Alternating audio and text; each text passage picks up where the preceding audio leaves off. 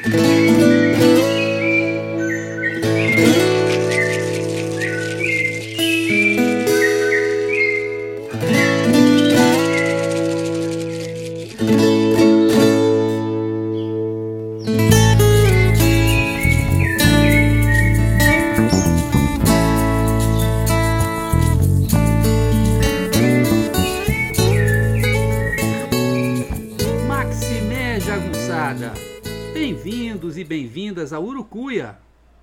podcast feito para te ajudar a ler Grande Sertão Veredas e outras obras do nosso amado João Guimarães Rosa.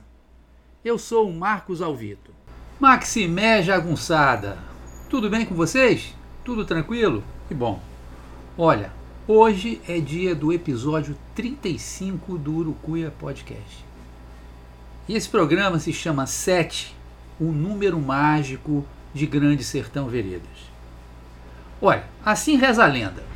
João Guimarães Rosa chega ao Itamaraty, abre um sorriso bonito e pergunta à secretária: Dona Beatriz, a senhora reza muito? Desconcertada, ela responde de uma maneira vaga: Bem, doutor João, eu rezo, quer dizer, às vezes.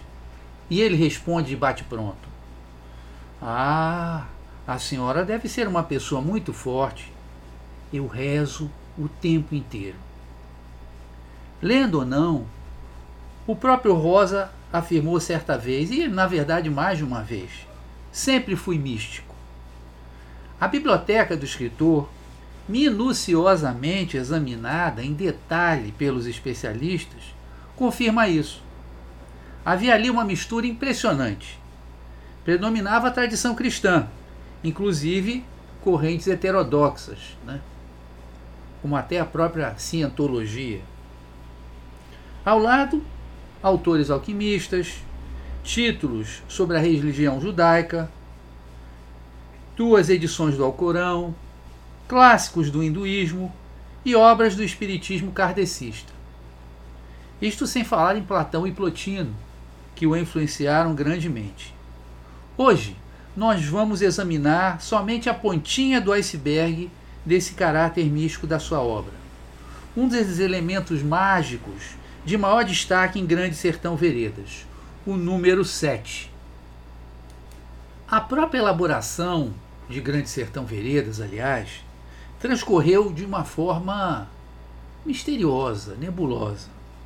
Rosa afirma que nos três últimos dias antes de entregar o original à editora, ele teria trabalhado sem interrupção, sem dormir, sem trocar a roupa, e avalia.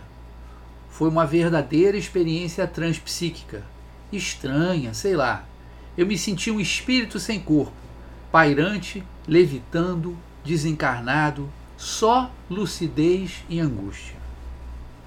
E por fim, acerca do livro, ele chega a dizer o seguinte: foi ditado, sustentado e protegido por forças ou correntes muito estranhas. Ditado, quer dizer, tinha uma voz na cabeça dele ditando o livro.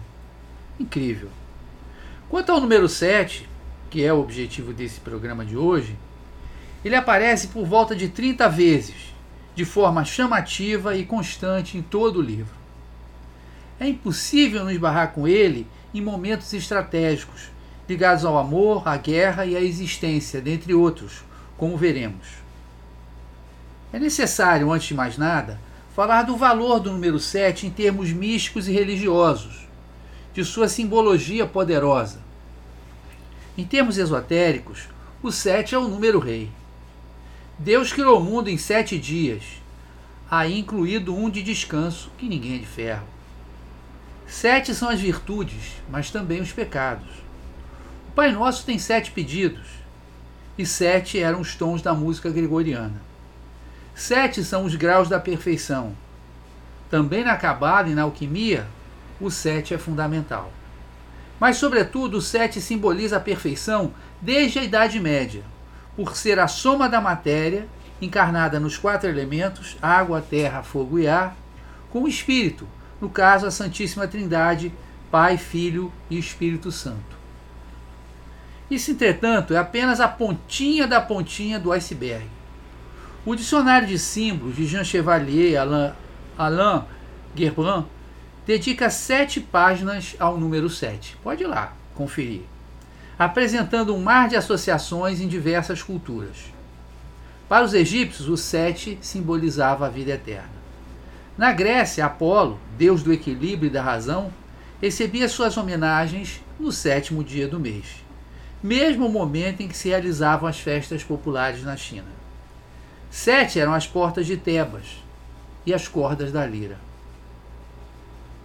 Buda tem sete emblemas, e ao nascer, ele mediu o universo dando sete passos em cada uma das quatro direções.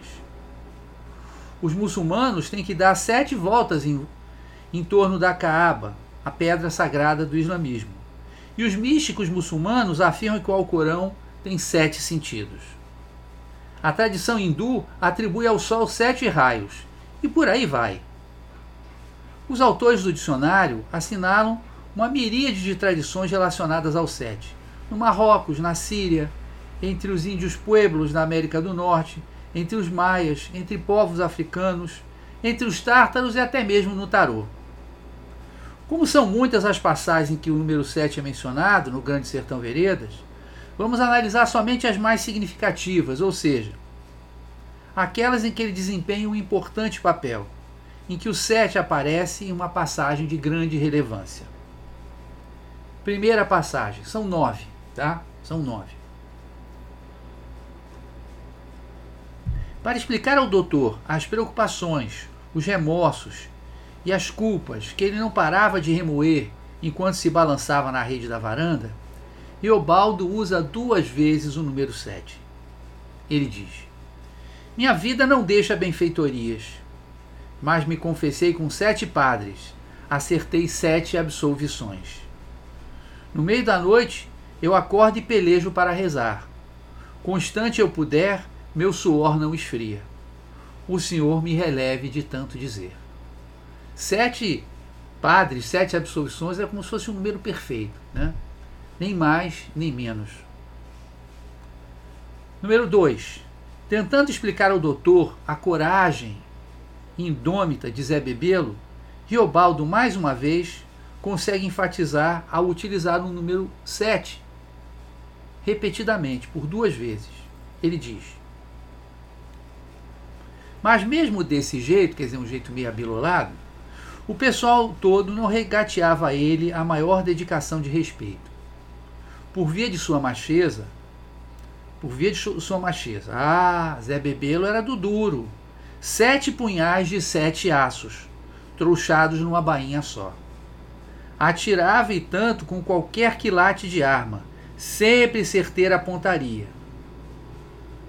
Laçava e campeava, feito um todo vaqueiro amansava animal de maior brabeza. Burro grande ou cavalo, duelava de faca, nos espíritos solertes de onça acuada sem parar de pôr. E medo, ou cada parente de medo, ele cuspia em riba e desconhecia. Contava, ele entrava de cheio pessoalmente e botava paz em qualquer rutuba. Ô homem couro na água, enfrentador, dava os urros, e mesmo para ele parecia não ter nada impossível.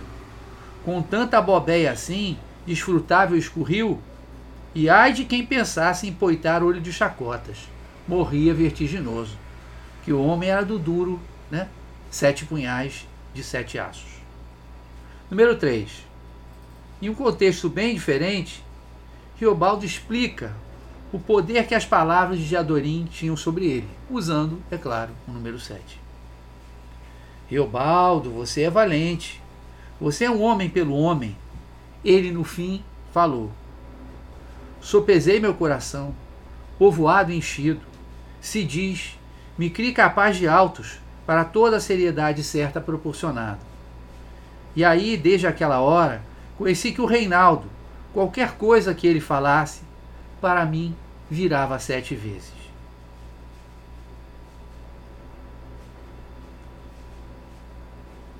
Agora o contexto é também diferente, embora ainda relacionado ao amor por Diadorim, é o número 4.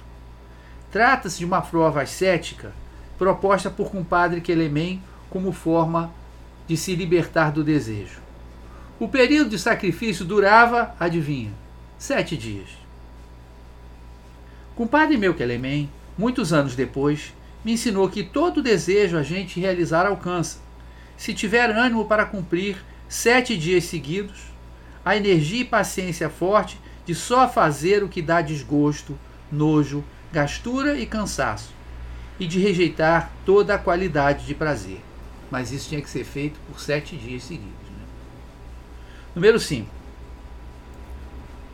Um dos momentos mais bonitos da narrativa é quando Reinaldo confessa a Riobaldo que aquele não era seu nome verdadeiro. Ao revelar-se como Diadorim, mas exclusivamente para um amigo, cria-se aí um laço de intimidade, típico das relações amorosas. Diadorim vai se valer do número 7 para explicar o inexplicável. Mas, graças a Deus, o que ele falou foi com a sucinta voz. Riobaldo, pois tem um particular que eu careço de contar a você e que esconder mais não posso. Escuta, eu não me chamo Reinaldo de verdade. Este é um nome apelativo, inventado por necessidade minha. Carece de você não me perguntar por quê. Tenho meus fados. A vida da gente faz sete voltas, se diz. A vida nem é da gente.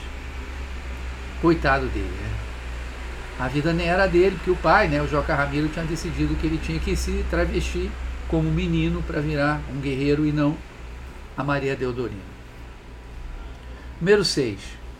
O 7 também pode ter um significado negativo, perigoso, como neste trecho.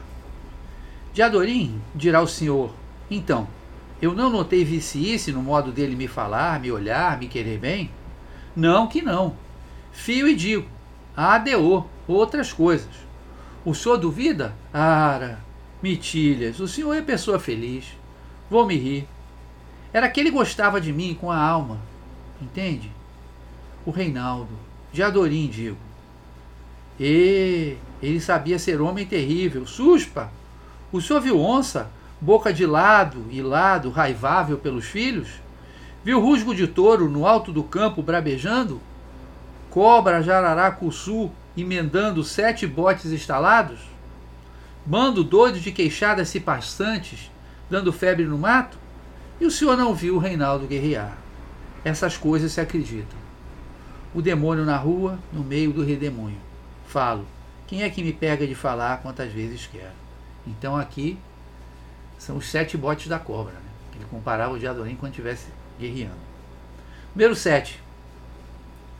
Fazendo planos e cálculos para se casar com a herdeira da Santa Catarina, Otacília, Reobaldo tem no número 7 o símbolo ideal para suas maquinações. Ele diz: E ainda falhamos dois dias na fazenda Santa Catarina. Naquele primeiro dia, pude conversar outras vezes com Otacília, que para mim, hora e mais hora, embelezava. Minha alma que eu tive e minha ideia esbarrada Conheci que Otacília era moça direta e opiniosa, sensata, mas de muita ação. Ela não tinha irmão nem irmã. Sor Amadeu chefiava largo, grandes gados em léguas de alqueires. Otacília não estava noiva de ninguém. Ia gostar de mim? De moça de família eu pouco entendesse. A ser a Rosa Guarda? Assim igual eu, Otacília não queria querer. Salvante assente, que da Rosa Guarda nunca me lembrei com desprezo. Não vê? Não cuspo no prato em que o bom já comia. Sete voltas, sete dei. Pensamentos eu pensava.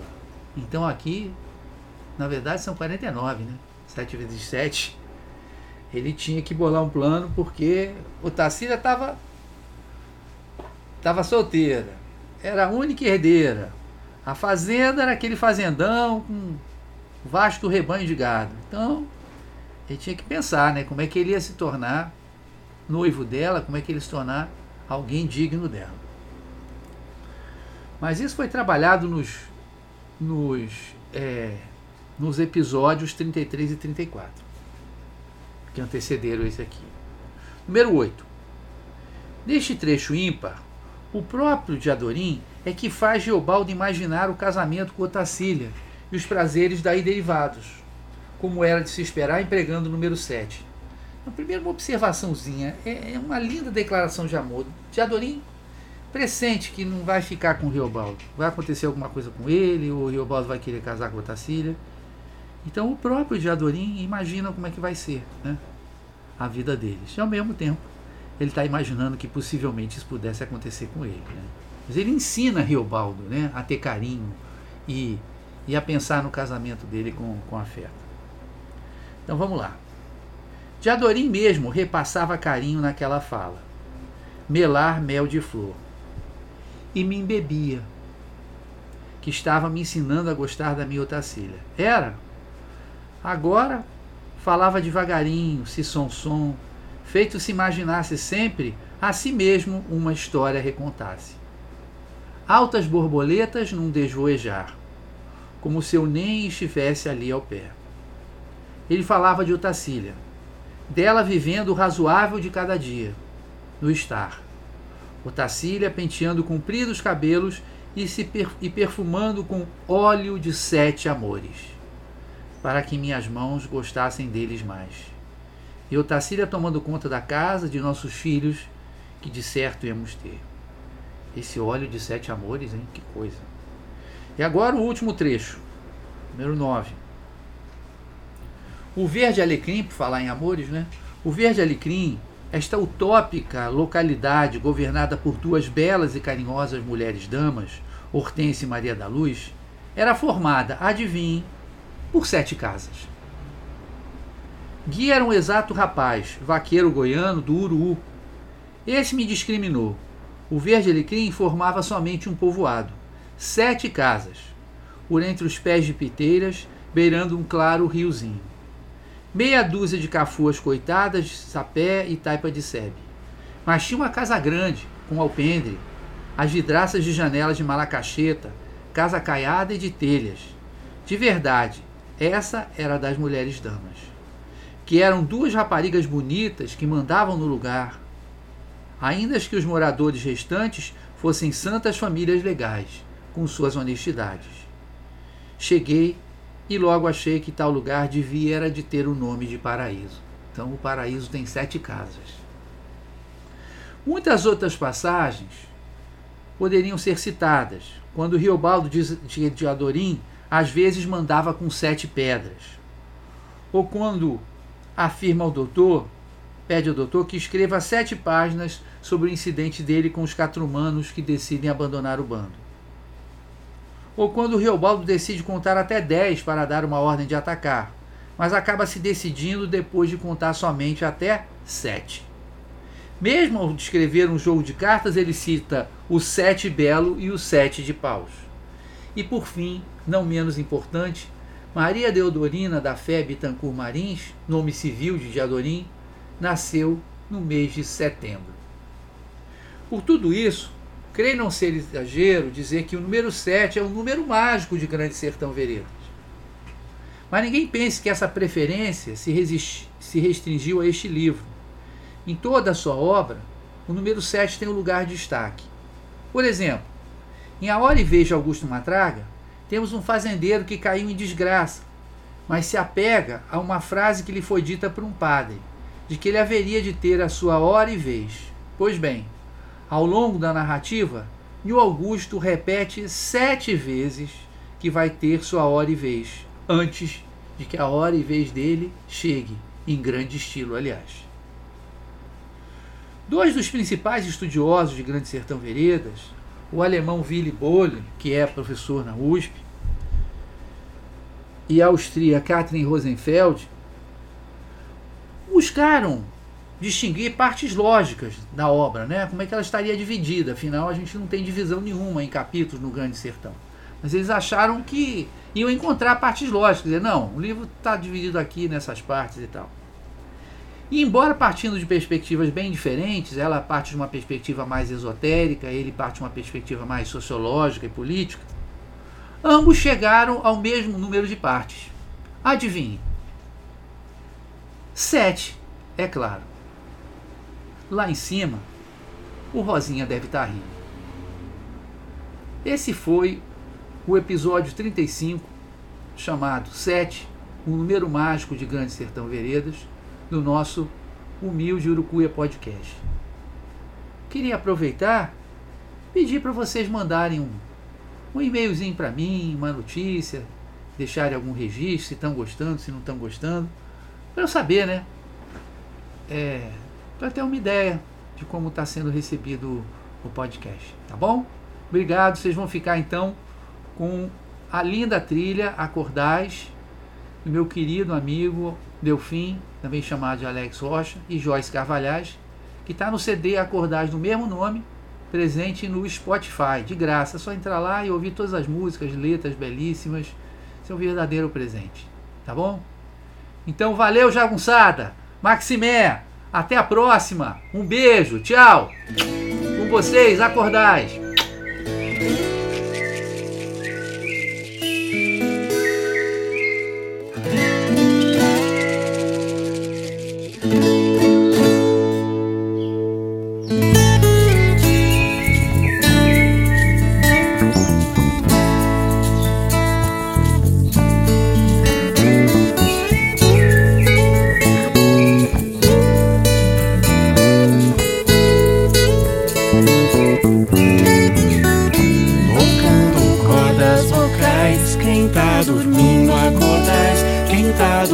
Acordais, quem tá dormindo acordais, a casa agora adentrais, quem tá dormindo acordais, quem tá dormindo acordais, quem tá dormindo acordais.